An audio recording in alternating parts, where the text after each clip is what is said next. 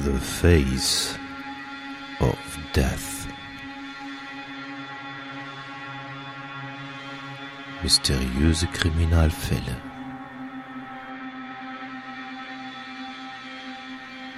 Der Podcast.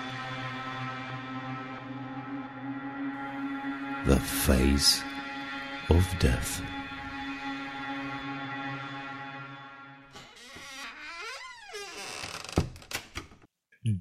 Folge 34. Hallo und herzlich willkommen beim Face of Death Podcast. Wir besprechen mysteriöse Kriminalfälle und wir machen das natürlich im Team und äh, mein Chef Mitermittler ist hoffentlich an der anderen Seite dieser Leitung. Hallo Hatti. Ein freundliches Hallo an alle Hörer und Mithörer, hätte ich bald gesagt. Wir haben uns ja gerade unterhalten, ob wir live sind. Wir sind jedes Mal so aufgeregt, aber wir sind ja gar nicht live. Wir sind ja. gar nicht live. Genau. In meiner, Urlaub, in meiner Urlaubszeit habe ich ja, äh, Urlaubspostkarten nicht bekommen, aber ich habe Post Postkarten bekommen, aber dazu kommen wir später.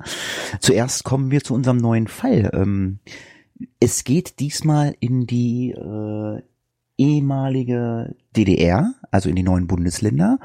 Und ein Fall, ähm, ich weiß gar nicht, ich habe letztens irgendwo gelesen, so, so klassisch, äh, irgendwann hat irgendwann hat festgestellt, was, was so so ein klassischer Disco-Mord ist oder so so ein Kram. Ja, und das ist hier einfach so ein, ich nenne es mal, ein klassischer äh, Überfall, Vergewaltigungsmord. Und ja, das Besondere an diesem Fall ist ähm, die Ermittlungen und die ähm, äh, das Verfahren läuft heute noch, also im Jahre 2017, 30 Jahre nach der Tat. Und ja, damit ihr wisst, worum es geht, hören wir doch einfach erstmal in den Fall hinein.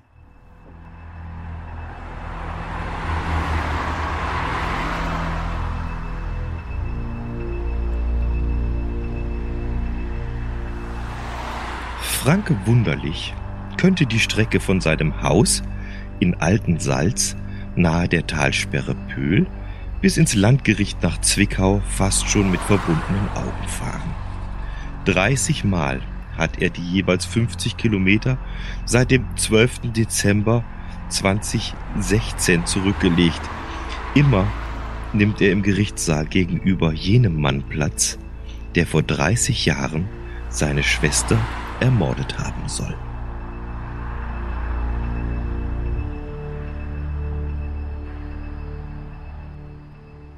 Tja, und wen er da ermordet haben soll, das hören wir jetzt. Am Nachmittag des 10. April 1987 fand man im Wald bei Plauen in Sachsen die Leiche einer jungen Frau. In der Nacht zuvor war die 18-jährige Heike Wunderlich auf dem Nachhauseweg vergewaltigt, erdrosselt und im Wald liegen gelassen worden. Bis heute fand sich weder Zeugen noch Verdächtige. Auch knapp 30 Jahre nach dem Mord und einer landesweiten Suche in allen Medien scheint keine Lösung des mysteriösen Gestehens in Sicht zu sein. Oder vielleicht doch Klaus? Oder vielleicht doch. Das werden wir nämlich im Laufe dieser Folge mal genau anschauen, was da los ist. Erstmal schauen wir uns den Tathergang mal an. Was ist denn da passiert?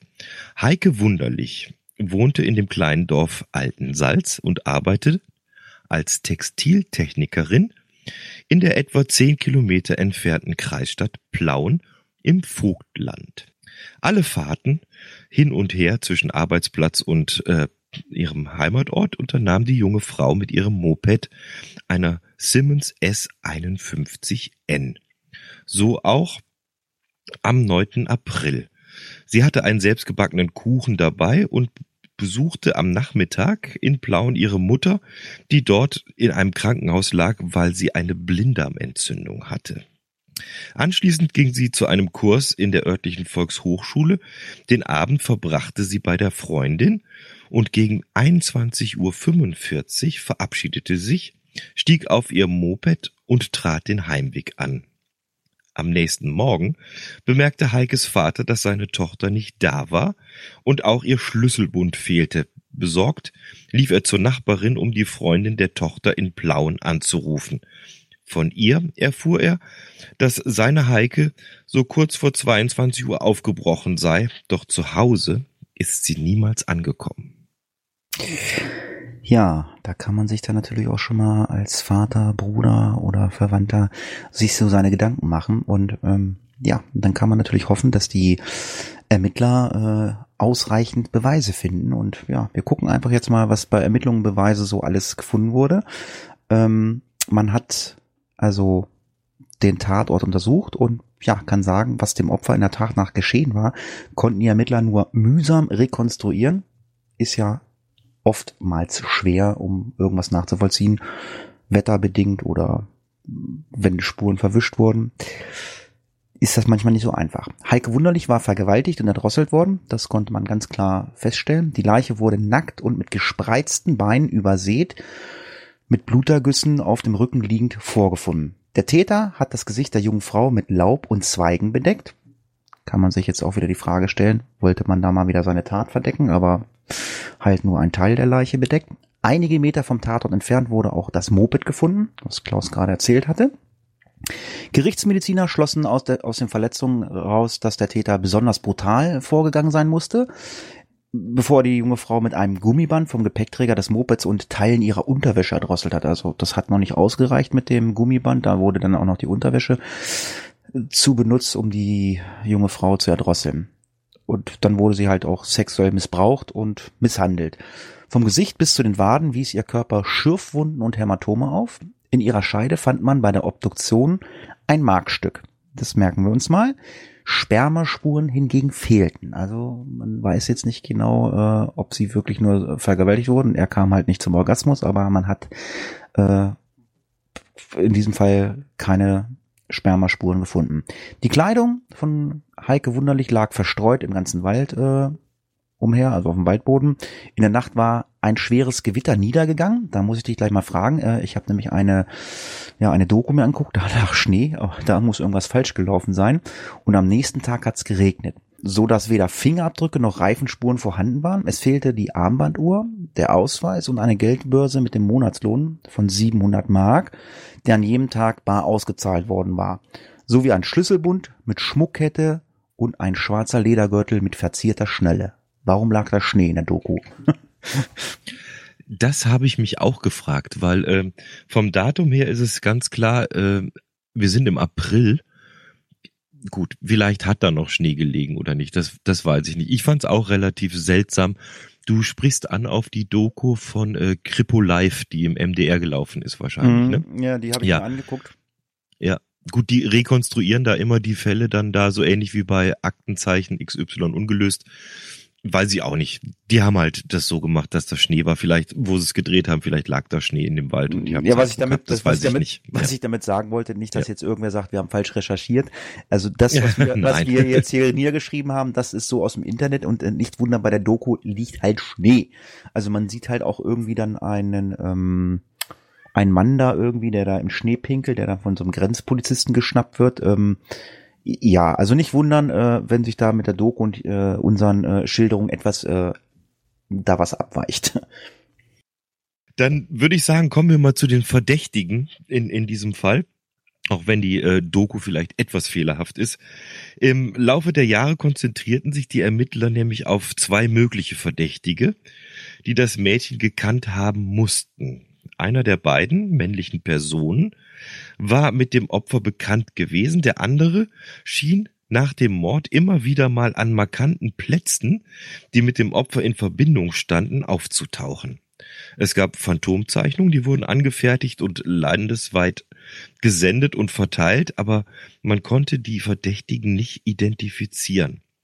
Der erste dieser Verdächtigen, der läuft unter dem Namen der unbekannte Freund. Es war wohl so, dass äh, in dem Jahr, bevor Heike wunderlich ermordet wurde, sie eine Bekanntschaft mit einem etwas älteren Mann gehabt haben soll. In Zeugenaussagen wird gesagt, er wäre um die 30 bis 38 Jahre alt gewesen, 1,80 groß, kräftige Statur, dunkelbraune Haare und ovalem Gesicht. Was man von ihm noch weiß, ist, dass er einen Wartburg 353 fuhr. Man hat ihn aber nicht auffinden können und ähnlich ist das mit einem äh, mysteriösen Menschen, den die Eltern von Heike Wunderlich getroffen haben. Ja, das äh, ist auch ein Unbekannter, aber wir haben ihn mal genannt der Besucher am Grab. Man kann den auch äh, in dieser äh, Doku äh, Kripo Live sehen. Nach mehr als einem Jahr nach der Tat besuchte, besuchten am 13. Juni 1988 gegen 20.40 Uhr die Eltern das Grab ihrer Tochter auf dem Altsalzner Friedhof und sahen dort einen Mann stehen. Der Vater hat ihn angesprochen, den Unbekannten, was er denn da machen würde. Und der ist dann weitergegangen und also ein paar Gräber weiter marschiert. Dann antwortete er mit sächsischem Dialekt, dass sein Name unwichtig sei. Also der wollte da schon irgendwas vertuscheln. Und er sei äh, aus der Nähe äh, da auf einem Zeltplatz. Da kommt er her. Und eigentlich wollte er zu einem völlig anderen Grab. Daraufhin hat er sich umgedreht und ist verschwunden. Die Polizei schätzt diese Aussage des jungen Mannes allerdings als gelogen ein und stellt ein Phantombild. Oder er stellt ein Phantombild. Der Unbekannte war geschätzte 20 Jahre alt, trug eine Silber, ein, einen silberfarbenen Ohrstecker äh, am linken Ohr und ein silberfarbenes Brillengestell. Seine Kleidung bestand aus einem weißen T-Shirt mit Aufdruck und einem dunkelblau, in einem, also er trug eine dunkelblaue Trainingshose und ja, eine Trainingsjacke und darauf stand GST Marine. Also mehr Informationen hat man dazu nicht. 20 Jahre, dann dieser Trainingsanzug. Ich meine, ich weiß jetzt nicht, ob ein Trainingsanzug jetzt so die passende Kleidung für einen Gang auf dem Friedhof ist. Also das ist schon alles sehr, sehr ominös. Ja, aber es, es wäre ein Hinweis gewesen, wenn man dem nachgegangen wäre an der Stelle. Das muss ja irgendwie, wenn es draufsteht, GST Marine Trainingsanzug stand wo drauf. Ich, ich weiß es nicht, ob das, ähm, ich, ich habe nicht rausfinden können, was dieses GST heißt, ob das irgendwie ein, ein Sportverein ist oder irgendwas, was da aktuell äh, in der damaligen DDR irgendwie bekannt war oder so. Aber Gut, dem ist man halt nicht nachgegangen an der Stelle. Ja. Gurken, Gurkentruppe Südtreppner oder so. Ja, ja irgend sowas. Also das, äh, mein, die siehst du ja heute auch, wenn, wenn äh, junge Leute irgendwo in einem Fußballverein sind, die sind ja dann auch oft mit ihren äh, Trainingszeug unterwegs. Also ich kenne es zumindest die aus München in der in der S-Bahn oder so. Das ist dann was, was ich äh, Tus Gerritz Ried oder oder irgendwas steht dann da drauf vielleicht hätte man da was machen können. Naja. Ja, wir steigen nicht in die Straßenbahn ein, wir steigen nee. jetzt, glaube ich, mal in eine Zeitmaschine ein und springen 22 ja. Jahre äh, vom Tathergang weg. Was ist denn da passiert? Ja, nach 22 Jahren entschlossen sich die zuständigen Ermittler der Kripo Zwickau, die filmische Aufbereitung des Falls in der landesweiten ausgestrahlten Sendung Aktenzeichen XY ungelöst vom 5. April 2009 ZDF zu zeigen. Da mittlerweile DNA-Spuren des Täters gefunden und auch Phantombilder erstellt worden waren, erhofften sich die Beamte neue Hinweise. Doch trotz regen Interesses und zahlreichen Anrufen nach der Sendung konnte im Fall Heike Wunderlich kein Täter ermittelt werden. Einen zweiten Anlauf nahm man dann am 16.12.2012 und stellte den Fall in der Sendung Kripo Live im MDR vor. Es wurde im Anschluss mehr als 3000 Speichelproben genommen und eine Belohnung von 5000 Euro seitens der Kriminalpolizei Zwickau ausgeschrieben. Das alles aber leider ohne Erfolg. Tja, und jetzt gehen wir noch weiter in der Zeitmaschine. 30 Jahre später, im Frühjahr 2016, äh, schien die Sensation perfekt zu sein. Endlich ein Treffer bei der Suche nach dem Mörder. Dank modernster DNA-Analyse atmete die Polizei auf. Auf den ersten Blick sprach alles dafür, als sei das älteste ungeklärte Tötungsdelikt der ehemaligen DDR der Mord an der 18 Jahre alten Näherin Heike Wunderlich aus dem Vogtland endlich gelöst. Der Fall saß den Ermittlern wie ein Stachel im Fleisch. Also man hat jetzt wirklich 30 Jahre später anhand von äh, DNA-Spuren einen Fortschritt machen können, beziehungsweise man hat sogar einen Täter gefunden, einen eventuellen, aber da kommen wir jetzt gleich zu. Wir haben ja gesagt, es läuft ja alles noch. Mehrfach hat man nämlich schon äh, magere Erkenntnisse zu den Akten legen müssen. Vor allem die Zwickauer, der Zwickauer Kriminalkommissar Enrico Petzold, der im Jahr 2000 den Eltern versprochen hatte, das Opfer, äh, äh also den Eltern des Opfers äh, versprochen hat, den Täter zu finden. Das war für ihn halt irgendwie so ein Dorn im Auge, doch die Ergebnisse blieben halt aus. Und immer wieder schickte Kommissar Petzold Genmaterial zum Landeskriminalamt nach Dresden, weil es wurde halt immer moderner mit der DNA-Analyse und diesen ganzen Gen-Analysen. Äh, wo ähm, Asservate mit modernsten Mitteln untersucht wurden. Als schon niemand mehr an einem Verhandlungserfolg glaubte, brachte eine neue Analysemethode 2015 die Wende. Gut, und was, was hat man da gemacht? Man zerschnitt die Mordwaffe, Heike Wunderlichs Büstenhalter, mit dem sie der Täter erdrosselt hatte, in 22 kleine Stücke und isolierte Gensegmente. Denn an dem Asservat befanden sich nur sogenannte Mischspuren, das heißt, das waren Genelemente sowohl weiblich wie auch äh, männlicher äh, Genmaterial. Und siehe da, in der DNA-Datei der Polizei war der Name eines heute 61 Jahre alten Frührentners aus Gera gespeichert. Sein Genmaterial passte zu der Mischspur. Der Mann, dreimal verheiratet und Vater zweier Kinder, hatte überdies ein umfangreiches Vorstrafenregister, das von sexueller Nötigung über gefährliche Körperverletzung bis zu Diebstahl reichte als er Anfang April 2016 festgenommen wurde, bestritt er mit der Sache irgendetwas zu tun zu haben. Das heißt, wir sind jetzt tatsächlich im Jahr 2016, das heißt, das war letztes Jahr erst, ist es hier zu einer Verhaftung gekommen. Genau, und die Verhandlung läuft ja noch, aber da kommen wir gleich zu. Die Staatsanwaltschaft Zwickau klagte ihn wegen Mordes zur Befriedigung seines Geschlechtstriebes und zur Verdeckung eines vorangehenden Sexualdeliktes an. Seit dem 12. Dezember 2016 verhandelt das Landgericht Zwickau gegen Helmut S. Ein Verdächtiger nach 30 Jahren des Mordes zu überführen, ist schon im Normalfall schwierig. Die Erinnerung von Zeugen, so sie noch am Leben sind, ist ja völlig verblasst. Beweisstücke haben an Aussagekraft äh, ja eingebüßt oder sind ja verloren gegangen. Im Falle Heike Wunderlich sind etwa eine Blutprobe des Opfers und, jetzt kommt es, die Münze, sprich das Markstück aus der Scheide, verschwunden. Wir hatten das ja schon des Öfteren, es verschwinden halt irgendwie mal äh, Sachen aus der Asservatenkammer. Ja, und der Angeklagte schweigt nach wie vor.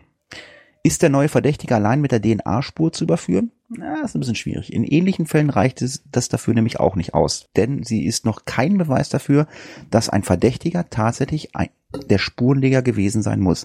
Sie besagt ja nur, dass der BH des Opfers mit der DNA des Angeklagten in Berührung gekommen ist.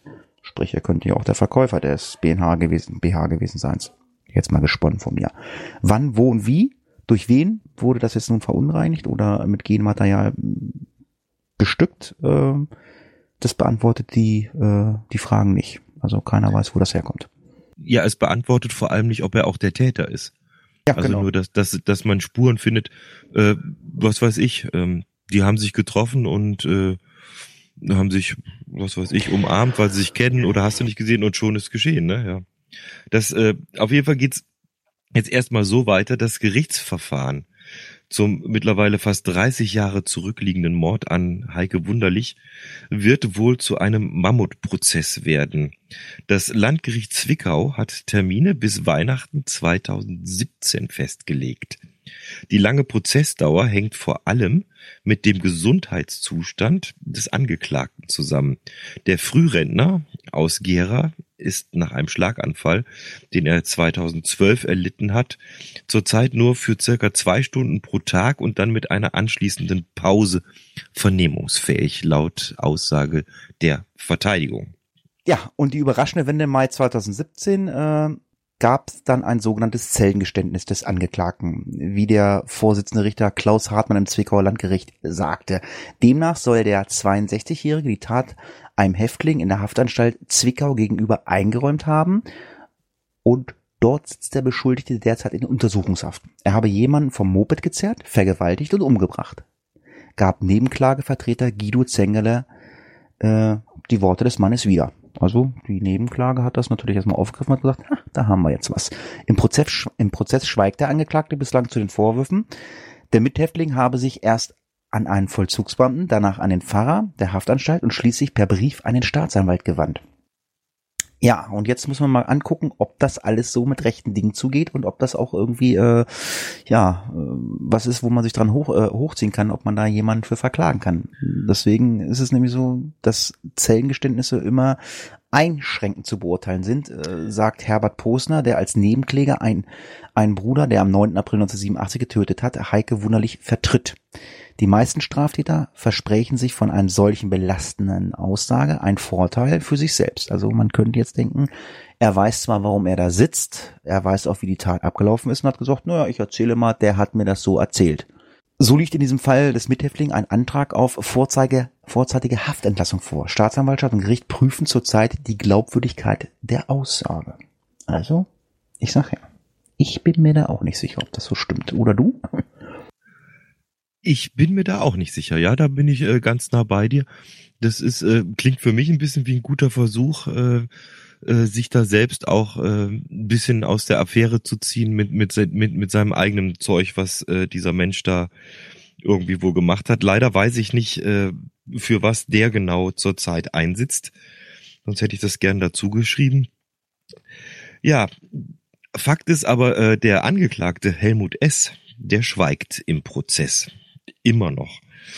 Und äh, die ganzen Vorwürfe, die prallen eigentlich so wohl an ihm ab. Da gibt es, äh, das werde ich auch verlinken, einen Bericht aus, äh, ich glaube, es ist irgendwie die Mitteldeutsche Zeitung oder so auch.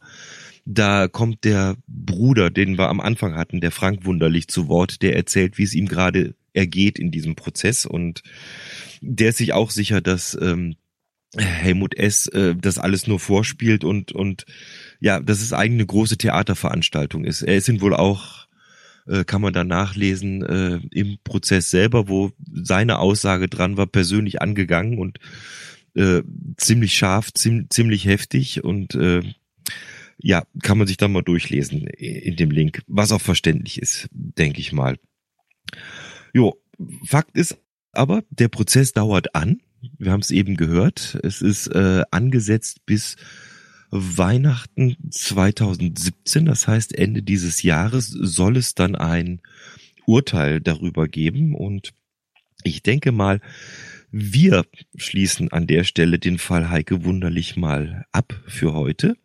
Und ich fand es einfach mal interessant, äh, weil das ein Fall ist, der jetzt tatsächlich bis hier heute in, in unsere aktuelle Gegenwart reinspielt.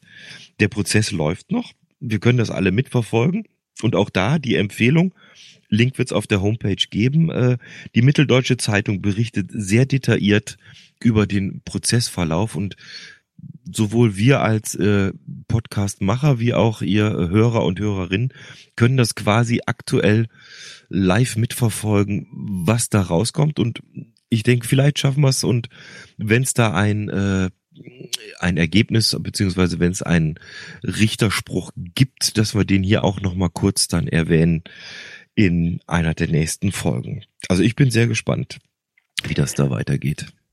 Ja, ihr habt's gehört, der Fall ist äh, zu Ende und ähm, so wie ihr ihn jetzt gehört habt, so soll auch die Aufnahme sein. Aber ähm, heute ist was passiert. Ähm, das passiert uns ab und an mal. und ähm, wir haben dermaßen viele Versprecher und dermaßen neu ansetzen müssen. Es war so lustig. Klaus hat die Kinder angeschrien, hat, hat ein Absatz wirklich ungelogen. Das hatten wir noch nie fünfmal angefangen, weil das war ein Zungenbrecher für ihn. Ich habe mich verhaspelt. Ähm, ich habe Klaus gebeten, wir, wir, wir machen das heute mal ausnahmsweise mal, weil es einfach so schön war äh, ungeschnitten diese drei, vier Versprecher. Ich meine, der eine äh, ist länger, weil Klaus halt fünfmal angefangen hat. Ja. Auch wenn das traurig ist, was wir hier äh, wieder berichtet haben, aber Outtakes gehören halt auch einfach mal dazu. Dann habt ihr halt hinterher noch ein bisschen was zum Schmunzeln. Und ähm, ja, geschmunzelt habe ich jetzt auch äh, bei unserem äh, weiteren Punkt in unserem Podcast, ähm, weil wir hatten ja eben scheinbar so ein bisschen Alzheimer. Wir haben irgendwie alles vergessen, äh, was wir mal gelernt haben ja. in der Schule. Alles vergessen, was wir in der Schule haben. Aber wir haben ja auch einen Hörer, einen Herrn Alzheimer. Und der ist, glaube ich, der einzige, wenn ich das richtig gesehen habe, der das letzte Krimi-Rätsel gelöst hat. Ist das richtig, Klaus? Das ist richtig. Wir haben diesmal nur eine einzige Lösung beim Krimi-Rätsel. Ich, ich könnte es jetzt auf die Sommerpause schieben, aber vielleicht war es auch zu schwierig, das weiß ich nicht. Aber die wie, Lösung, ja. Wie war's denn? Wie, wie, ich hab's ja, ja. gar nicht am Schirm. Erzähl ja. doch nochmal, hast, hast du es am Start? Ja, es, es ging also, äh, die, die Kurzbeschreibung war so, dass, dass eine Frau äh, zwar eigentlich mehrere Leute umgebracht hat, aber anstatt äh, dafür verurteilt zu werden, hat sie einen neuen Ehemann bekommen. Das war die Überschrift. bei der ganzen Geschichte. Und ich lese mal die Lösung vor, die der Herr Alzheimer uns geschrieben hat, weil die passt nämlich sehr, sehr gut. Es geht um Folgendes. Im Jahr 1806 musste sich Becky Cotton in Edgefield, Colorado, für den Mord an ihren drei Ehemännern verantworten, von denen sie einen vergiftet, einen erstochen und einen mit einer Axt umgebracht hat und die Leichen in einem nahen Tümpel versenkt hatte. Mochte die Indizienlage noch so erdrückend sein, als Becky mit tränenüberströmten Wangen wie ein, Zitat, taufeuchtes Rosenknospchen und Augen wie glänzende Saphire im Gerichtssaal um Gnade flehte, brachte es weder der Richter noch die Geschworenen über sich, sie zu verurteilen. Becky wurde für unschuldig erklärt und heiratete kurz darauf einen Angehörigen der Geschworenenjury. Ausgleichende Gerechtigkeit, ein wenig später wurde sie von ihrem eigenen Bruder umgebracht. Das war das Krimi-Rätsel. Tja, also ja. ich rätsel ja auch mal mit. Äh, wir sprechen uns ja. ja. nicht ab, aber ich konnte es auch nicht lösen. Aber vielleicht hast du ja so ein bisschen was für die Sissis der Hörer. Äh, in diesem Fall, äh, diesmal ein Krimi-Rätsel, was auch Hatti lösen kann. Hast du denn eins was auch, was auch Hatti? Ja, ich habe eins. Ich habe eins. Ähm, das ist ein bisschen, da muss man ein bisschen um die Ecke denken. Und ich lese es vor und ich gebe keine weiteren Tipps, aber nach wie vor, ich kann es nur immer wiederholen, ihr dürft Fragen stellen auf Twitter, die man mit Ja und Nein beantworten kann. Und diesmal bin ich wirklich gespannt, ob jemand drauf kommt. Also, die Überschrift ist Rotkäppchens Rache. Und der Text wäre, er war sich keiner Schuld bewusst und hat nur getan, was seine Ahnen und seit Jahrtausend auch seine Vorfahren schon taten. Dennoch wurde er zum Tod am Galgen verurteilt. Das heißt, der äh, Beschuldigte hier ist tatsächlich gehängt worden. Ich bin gespannt, ob ihr drauf kommt, wer es war. Ja, da mhm. können wir ja mal ein bisschen rätseln. Ja, mhm. so ein bisschen zum Rätseln haben wir ja auch bekommen. Ähm, wir haben ja im letzten Podcast aufgerufen für die äh, äh, Nicht-iTunes-Leute äh, uns Postkarten zu schreiben, um an unserem neuen Gewinnspiel teilzunehmen, um eine Face of Death Pod, äh, Podcast-Tasse zu gewinnen. Und das Ganze läuft ja so, ihr schickt mir eine Postkarte und die gleiche Postkarte, also gleiche Logo, alles drauf, wenn ein anderer Text drauf ist, egal, aber vorne das Logo oder das Bild muss identisch sein. Und das habt ihr noch Zeit bis zum nächsten Podcast. Das heißt noch zwei Wochen. In zwei Wochen, wenn wir den neuen Fall äh, bearbeiten, werden wir auch äh, mit dem äh, Totenkopf ähm, vom Klaus werden wir den neuen Gewinner ziehen. Und äh, dem Aufruf sind zumindestens bei mir schon fünf Leute gefolgt. Ich habe fünf Pod, äh, Pod, Podcasten. Podcast, Pod, Podkarten, genau. Podkarten. ja. Und ähm, Klaus fehlt noch eine. Deswegen für die Hörer oder Hörerinnen, hört genau zu. Wir werden jetzt mal die Karten ein bisschen beschreiben. Also ich weiß, Klaus hat eine Postkarte, da steht drauf, lächle, du kannst sie nicht alle töten. Genau, die habe ich, die hast du auch. Und dann habe ich eine mit einem Herz drauf, aber nicht kein Herz für Verliebte, sondern mehr so anatomisch. Ja, richtig, die habe hab ich, ich bekommen. Auch. Ja. Dann, Dann hab haben wir ja ähm, eine Ortschaft, die nennt sich Walderbach. Ähm, ja, die habe ich auch. Da ist ein Schlösschen drauf und noch ein Schloss mhm. und eine Figur. Das sitzt auf dem Klo oder ich weiß es nicht. Keine Ahnung. Wir werden mal auf jeden Fall, wenn wir die Karten alle fertig hier haben fürs nächste Gewinnspiel, werden wir mal ein Foto machen von allen Karten, werden sie veröffentlichen. Ja, erzähle weiter. Dann haben wir eine, äh, dann haben wir eine Rätselkarte bekommen. Eine Rätselkarte vom Daniel Bialas, genau.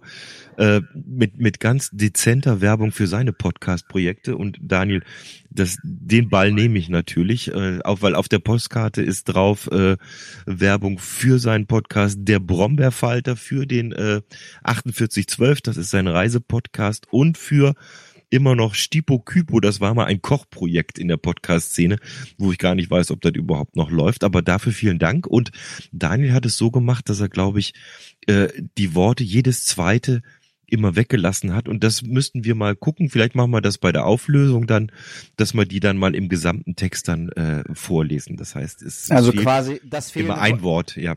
Das fehlende Wort hast du. Was mir Genau. fehlt, hast du. Was dir fehlt, hab ich.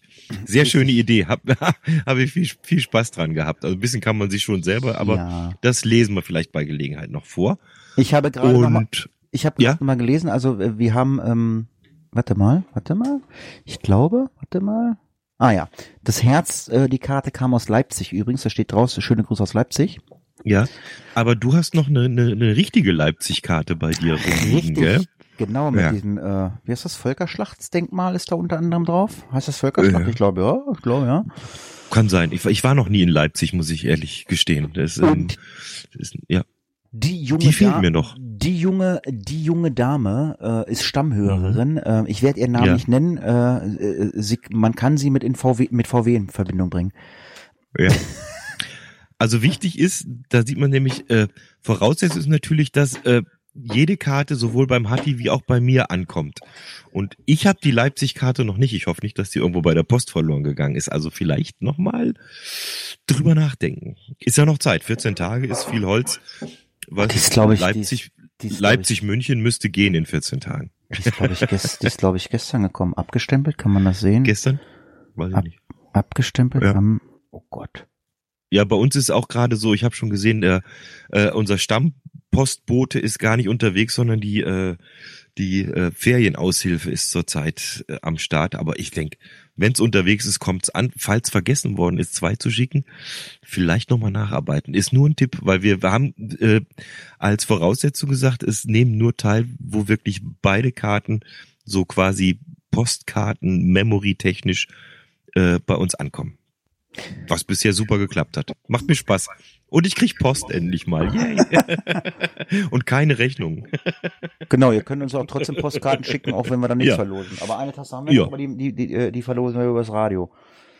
Die kommt übers Radio dann, ja. Das Die wird dann übers die wird Teil übers Ra- drei. Die wird übers Radio zerstäubt. Ja. Ja, der Podcast ist auch zerstäubt. Ähm, mir hat's mal wieder Spaß, mir hat's mal wieder Spaß gemacht. Ähm, ich habe jetzt schon, ich habe ein bisschen gedrängelt. Ich muss immer ein bisschen mehr in, äh, früher Informationen haben.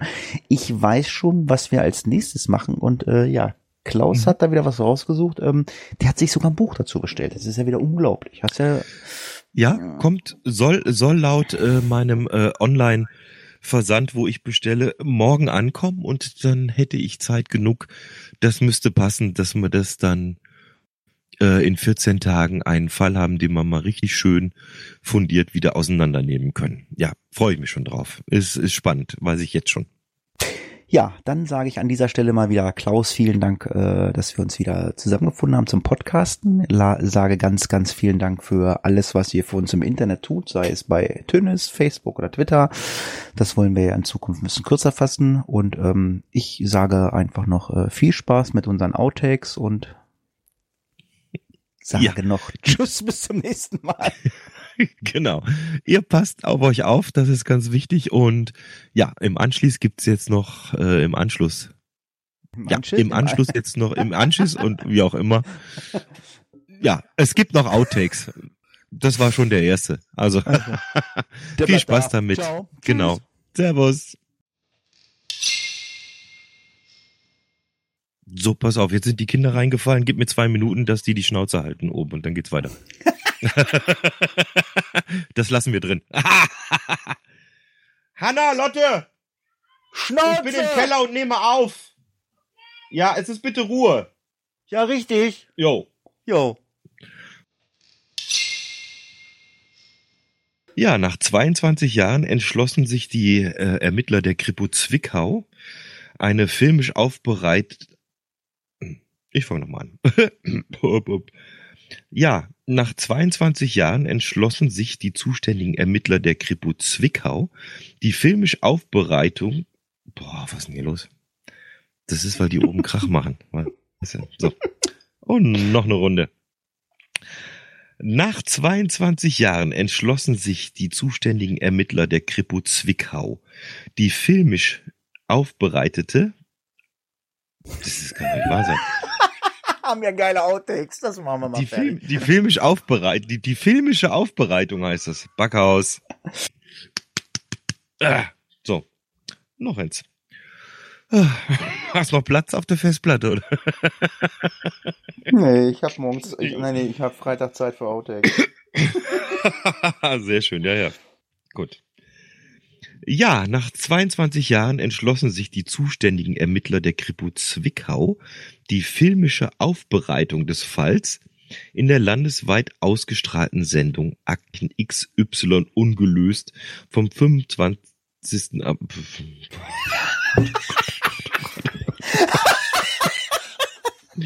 Oh, ist das geil. blöd zum Lesen Das heute. ist ein kompletter, das, das, das muss da mit rein. Scheiß, kannst du diesen Part genau und, und den Part mit den Kindern als Outtake dazu packen, hinten dran?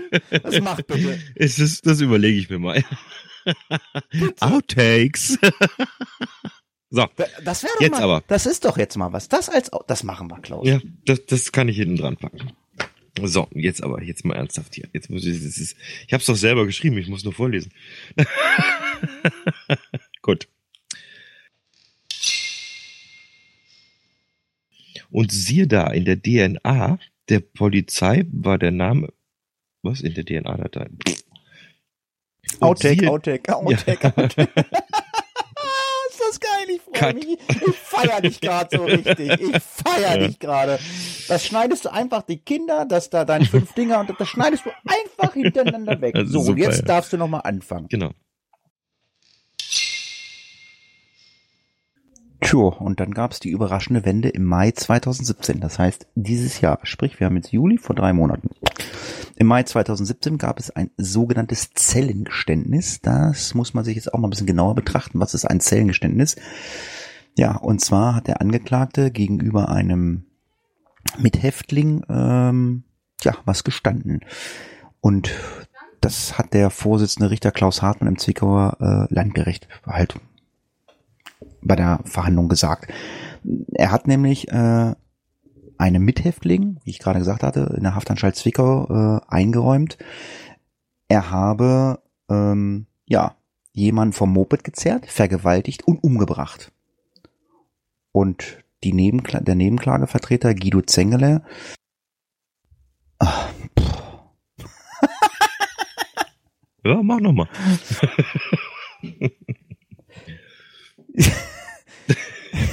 es ist so großartig. Wir sind nicht live, wir können uns das leisten. Eigentlich können wir theoretisch den ganzen Absatz nochmal von vorne lesen. Das ist überhaupt kein Thema.